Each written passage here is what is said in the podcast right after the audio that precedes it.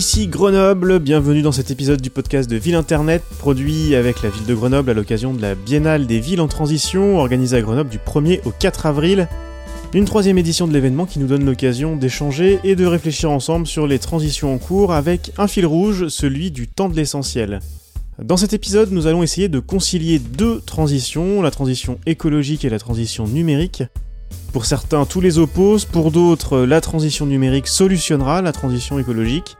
Une chose est certaine, en tout cas, les deux sont étroitement liés, alors que le numérique, son impact et ses propositions sont encore largement absents des discussions sur le changement climatique. Pourtant, un concept commence à prendre de l'importance dans ce débat, celui de sobriété numérique, et les collectivités territoriales sont particulièrement bien placées pour s'emparer de cette question. Dans leur fonctionnement, mais aussi bien entendu dans leur politique publique, nous allons vous proposer un tour d'horizon de l'état de l'art sur la question avec nos invités et des extraits des interventions d'élus lors de la table ronde organisée par Ville Internet lors de la biennale le 2 avril dernier. Pour nous aider à y voir plus clair, nous sommes en compagnie de Marlène Desbois, directrice des systèmes d'information de la ville de Grenoble, Tristan Nito, ancien président de Mozilla Europe et producteur du podcast L'Octévert qui est consacré au climat et au numérique, et enfin Vincent Courboulet, directeur scientifique de l'Institut du numérique responsable et maître de conférence HDR à La Rochelle Université. Vincent Courboulet, je me tourne vers vous pour introduire cette discussion. Pouvez-vous nous expliquer en quelques mots ce qu'est pour vous le numérique responsable et comment la sobriété s'insère dans ce concept euh, beaucoup plus large? Le numérique responsable, moi je le définis souvent de plusieurs façons, de la plus courte à la plus longue. Alors la plus courte, c'est le développement durable appliqué au numérique. Voilà. Une façon peut-être un peu plus précise, c'est de dire que le numérique responsable, c'est la, thématique qui fait converger les transitions numériques de nos sociétés avec les urgences climatiques et sociales. Donc on, voit qu'il y a cette notion un petit peu de refaire parler de thématiques qui n'ont pas trop l'habitude de se parler, hein, c'est-à-dire euh, des gens qu'on envoie euh, à Las Vegas pour euh, des consumer electronic show pour vendre des choses improbables connectées, et puis les urgences climatiques et sociales où on nous dit bah, il faut il faut moins consommer, il faut moins se déplacer, il faut moins ci, il faut moins ça. Donc le numérique responsable, c'est vraiment ce qui essaie un petit peu de faire converger les deux. Et puis, encore plus précisément, c'est réduire les impacts environnementaux et sociaux du numérique, c'est utiliser le numérique pour réduire les impacts environnementaux et sociaux, et puis c'est aussi faire des services innovants et durables. Alors la sobriété semble assez loin du développement de nos usages numériques, et la miniaturisation des équipements, la dématérialisation peut donner l'impression d'un numérique qui serait euh, assez invisible. Est-ce qu'on peut évaluer son impact écologique concret? À gros grains, c'est assez simple à faire. Hein. Vous prenez euh, tous les équipements numériques du monde et vous estimez l'impact environnemental de leur fabrication. Vous rajoutez l'impact environnemental de leur usage, alors plutôt sur la partie euh, impact de l'énergie utilisée, l'impact de leur mise à la déchetterie, donc ça c'est plutôt on va dire les équipements, les, milliards d'équipements qui peuplent notre planète, et puis vous ajoutez à ça la même chose pour les data centers, vous ajoutez la même chose pour les réseaux, donc euh, coût de la fabrication, coût de l'usage, vous faites une jolie moyenne, hein, vous faites ça, vous faites ça bien comme il faut, vous avez un impact environnemental du numérique et vous arrivez à 4% euh, des émissions de gaz à effet de serre en moyenne. Vous arrivez sur une consommation énergétique de l'ordre de 5, 8, 10% en fonction des, en fonction des estimations, mais avec une estimation qui est euh, systématiquement à la hausse euh, d'une année sur l'autre. Oui, et au-delà de cette consommation énergétique en hausse, c'est aussi une question de pollution des écosystèmes. Exactement, ouais, qui a, qui a de vrais impacts sur, sur la biodiversité, des vrais impacts sur les ressources, il y a vraiment euh, une galaxie d'effets euh, directs et indirects qu'il faut prendre en compte pour ne pas simplement s'intéresser au côté euh, gaz à effet de serre qui est parfois difficilement compréhensible et palpable par la population parce qu'il n'y a pas de pot d'échappement associé à mon ordi quoi. Dans ces débats-là, on a l'impression d'être en présence de deux oppositions diamétralement opposées. Certains experts alertent sur une prolifération des équipements, des réseaux, des besoins énergétiques aussi, qui serait une cocotte minute prête à exploser. D'autres euh, nous assurent que les améliorations techniques à venir vont résoudre ce problème-là. Qu'en pensez-vous, Tristan Nito je crois pas au solutionnisme technologique. Je crois pas que euh, on va trouver euh, une solution merveilleuse. Bien sûr que l'innovation va nous aider à résoudre un certain nombre de problèmes, mais il faut quand même bien voir que aujourd'hui, depuis que le numérique existe, avant on appelait ça l'informatique, eh ben, on n'a pas arrêté de faire des nouveaux trucs tout en bénéficiant de la loi de Moore, cette loi qui fait que tous les, en gros, 18 à 24 mois, la puissance des processeurs double de capacité. Et qu'est-ce qu'on fait? Eh ben, en fait, on, utilise toujours cette capacité et on fait pas vraiment mieux. les emails euh, sont toujours plus gros, envoyés plus vite, mais ils sont pas meilleurs. Ils sont peut-être mille fois plus gros ou mille fois euh, plus complexes, mais ils sont ils transmettent pas beaucoup plus d'informations. Et c'est comme ça pour tout. Regardez aujourd'hui, quand on fait un document Word, Microsoft Office a été multiplié par plusieurs centaines de fois en termes de besoins processeurs et besoins de mémoire vive pour fonctionner, mais nos traitements de texte, ils sont pas mille ou deux mille fois meilleurs qu'à l'époque. En fait, on, on, a bénéficié de la loi de Moore, mais on l'a gâché. On a gâché tout ce qu'elle apportait. Donc je pense qu'aujourd'hui, il est temps, face au virage climatique qu'il est nécessaire de prendre, de se dire que cette puissance que nous apporte la technologie, il faut l'utiliser à bon escient plutôt que de la gaspiller en n'optimisant pas les logiciels qu'on écrit. Vincent Courboulet sur cette opposition entre euh, décélération et solution technique je suis très mal à l'aise en disant la solution c'est la sobriété ou la solution c'est euh, l'explosion des usages. Voilà. Pour moi, il y a vraiment une, une prise de recul à faire. Le numérique est systémique si on dit non non faut pas faire de numérique, bon mais alors ça veut dire que le télétravail est arrêté. Ah ben non pas dans ce cas-là parce que vous comprenez le télétravail euh, c'est vachement utile, ça évite de se déplacer, ça permet de continuer à travailler et puis ça ça rejette beaucoup moins de, gaz à effet de serre que ce que ça en émet puisqu'on se déplace pas avec sa voiture. Ah ben donc vous voyez la solution est loin d'être simple. La solution elle est complexe et il faut pas avoir de position dogmatique parce que c'est le meilleur moyen pour dire des bêtises. Les collectivités ont bien sûr un rôle à jouer dans cette histoire, euh, à la fois dans leur fonctionnement, comme n'importe quelle organisation, mais aussi dans les politiques publiques qu'elles mettent en place, bien sûr. Marlène Desbois, vous êtes directrice des systèmes d'information de la ville de Grenoble. On sait l'importance des questions écologiques dans votre collectivité. Est-ce que la sobriété numérique fait partie de vos préoccupations depuis longtemps? Je considère qu'on est encore assez au début de la prise en compte de l'empreinte écologique du numérique. Pour autant, ben, on a euh, une feuille de route qui a été travaillée courant 2020 et dont le, numérique responsable est un des axes stratégiques, on va dire, de, de cette feuille de route. Comment on le travaille? Pour moi, ce qui est important, c'est qu'on soit sur de l'information. Il faut qu'on informe les gens sur l'empreinte du numérique, qu'on forme les équipes et notamment en, au premier lieu la DSI. C'est ce qu'on a commencé là cette année et puis aussi qu'on donne à voir, qu'on puisse mesurer, qu'on puisse se comparer. Et est-ce que vous avez des questions sur l'impact écologique quand vous équipez des agents de services complètement différents, euh, a priori éloignés de l'informatique, euh, par exemple en nouveau matériel ou en nouveau logiciel? Ou est-ce que le problème est encore très cantonné, euh, j'allais dire, aux professionnels de l'informatique et du numérique, ou en tout cas aux directions des systèmes d'information? Ben, en fait, moi, je dirais même que c'est plutôt l'inverse, c'est-à-dire qu'en fait, c'est peut-être à la DSI qu'il était le moins présent finalement ce sujet-là parce qu'on est dans le bah, dans la technique et on veut faire euh, efficace, on veut répondre aux besoins, etc. Et, que le l'impact de, notre travail, c'est assez récemment qu'on commence à le mesurer et, à s'en inquiéter. Donc effectivement, on a fait de la virtualisation, mais je pense pas qu'on a fait de la virtualisation initialement pour des raisons écologiques. On a fait de la virtualisation pour une meilleure sauvegarde, pour la sécurité des données, etc. Il se trouve que ben voilà, c'est très bien aussi, ça diminue l'empreinte, mais euh, je pense que les, premiers à, convaincre, c'est la DSI si on veut être ensuite les porte-paroles. Après, on a des publics, enfin les, les, agents de la ville de Grenoble, je pense qu'ils sont vraiment euh, fortement sensibilisés sur ces questions. J'ai pas de questions qui me sont remontées spécifiquement, mais en tout cas, toutes les actions qu'on pourra avoir dans ce domaine-là, je pense, seront très bien reçues. Et euh, les quelques séminaires qu'on a pu organiser autour du numérique dans les deux années qui ont, qui ont passé euh, sont, sont, toujours. Euh, le, on sait que le numérique, la sobriété numérique, bah, sont des sujets qui intéressent, qui intéressent vraiment beaucoup. Et là, je le vois nous au, sein de la DSI. Il y a une personne chez nous qui s'est formée vraiment sur le Green IT, euh, numérique sobre, et qui, fait des présentations, qui a fait une présentation à notre équipe, une soixantaine de personnes en tout, il y en avait 40 qui étaient présents et tout le monde était très très intéressé. Donc euh, voilà, je pense qu'on va se lancer dans des cycles un peu de sensibilisation et de présentation en dehors de la DSI, ce qu'on n'a pas encore fait jusque-là.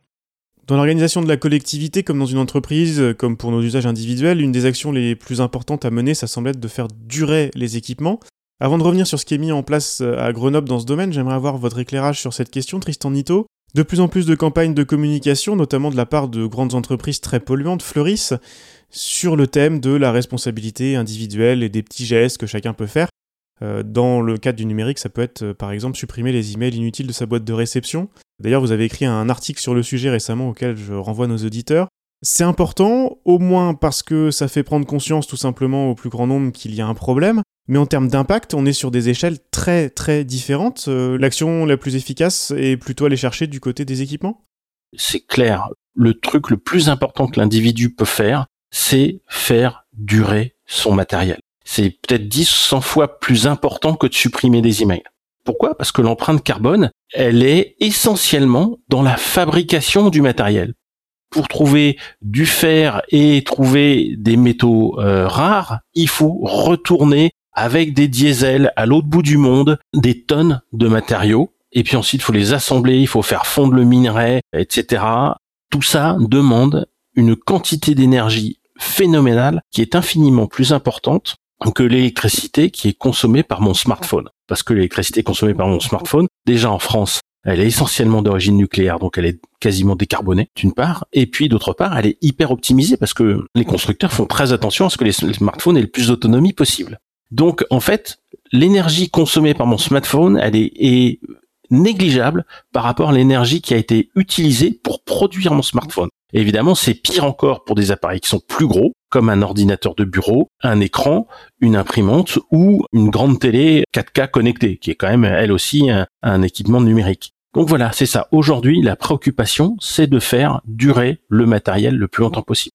Il y a 10 euh, ou 20 ans, il était euh, quasiment inévitable de remplacer euh, son matériel tous les trois ans parce qu'il était dépassé. Aujourd'hui, c'est de moins en moins le cas et on trouve du matériel qui a 10 ans et euh, qui, s'il est mis euh, partiellement mis à jour, par exemple avec l'utilisation d'un disque SSD à la place d'un disque magnétique, tient euh, particulièrement bien la route dix ans après l'achat et toujours avec le même microprocesseur et la même mémoire. Donc en fait, l'équation elle-même, elle est en train de changer. J'espère qu'on va arriver, et ça va faire hurler euh, mes camarades euh, cornucopiens qui voient euh, la technologie comme une éternelle source d'abondance, mais j'espère qu'il va nous arriver la même chose au niveau du matériel smartphone, de façon à ce qu'on n'ait plus besoin ou plus l'envie de changer son smartphone au bout de deux ans, comme c'est actuellement le cas.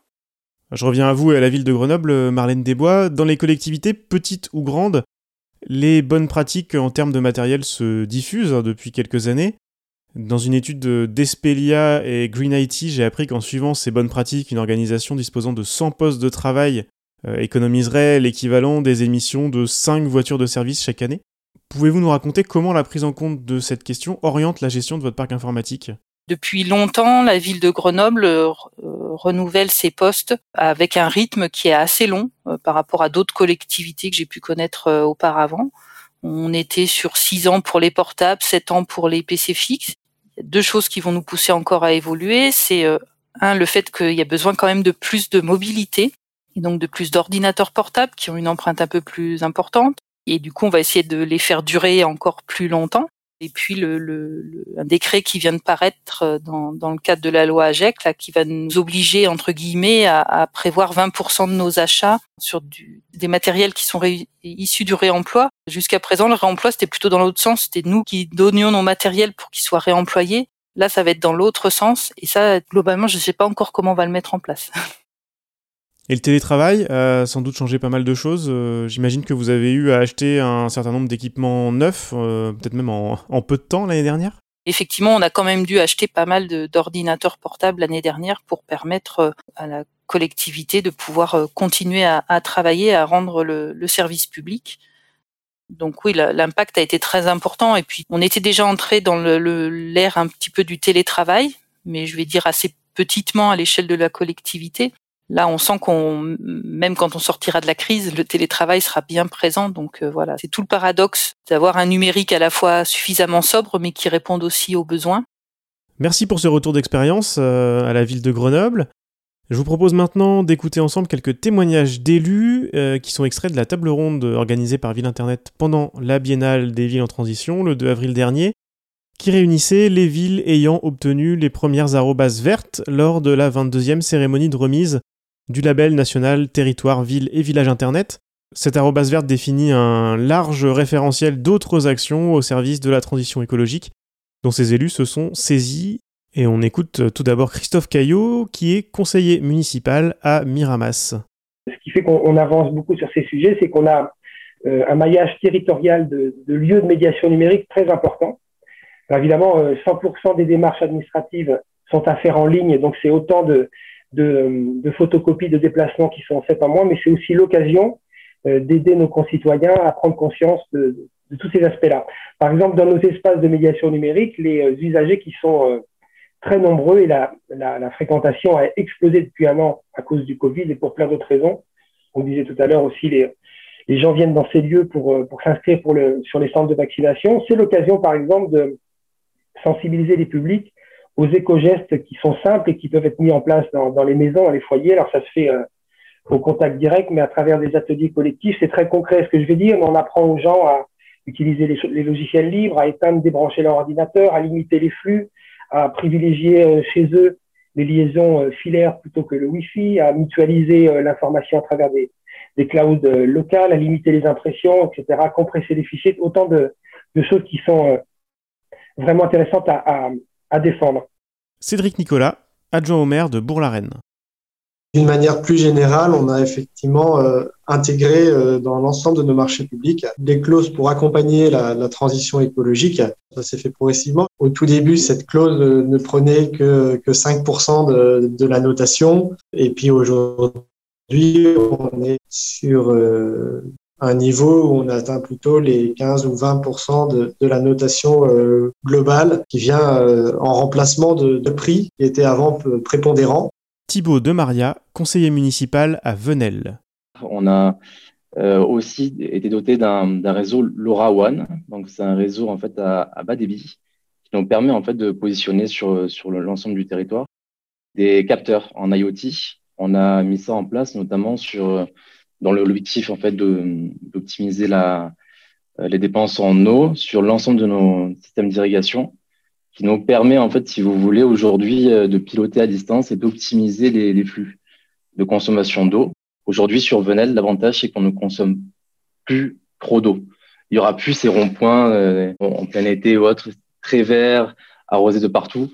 Tout sera optimisé. Et ça, c'est vraiment pour nous dans le sud très important parce que c'est vrai que des fois, on se retrouve à, avec des surconsommations d'eau, mais qui sont pas proportionnelles à ce qu'on on, on devrait.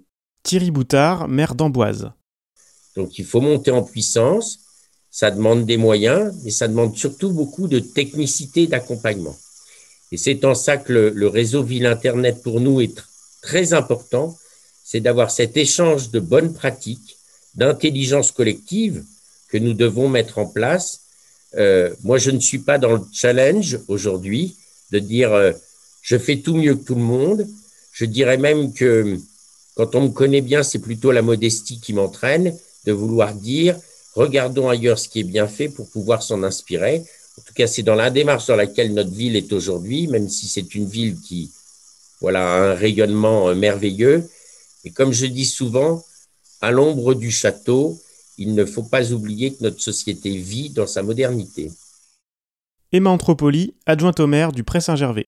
Euh, je pense que cette biennale nous permet de nous questionner. Hein, euh, Cédric Nicolas en a parlé tout à l'heure sur la question de l'essentiel. Et je pense derrière tout ça, la question du progrès, de la croissance. C'est un débat que je pense qu'on a et qui est aussi un débat politique. Et bon, on est tous des élus, donc on fait tous de la politique. Donc, euh, est-ce qu'aujourd'hui, on peut considérer que quelque chose est, un progrès s'il n'est pas écologique et s'il n'embarque pas tout le monde et s'il n'est pas social? Est-ce qu'un progrès est uniquement économique? Est-ce que la croissance toute seule, euh, voilà, est une fin en soi.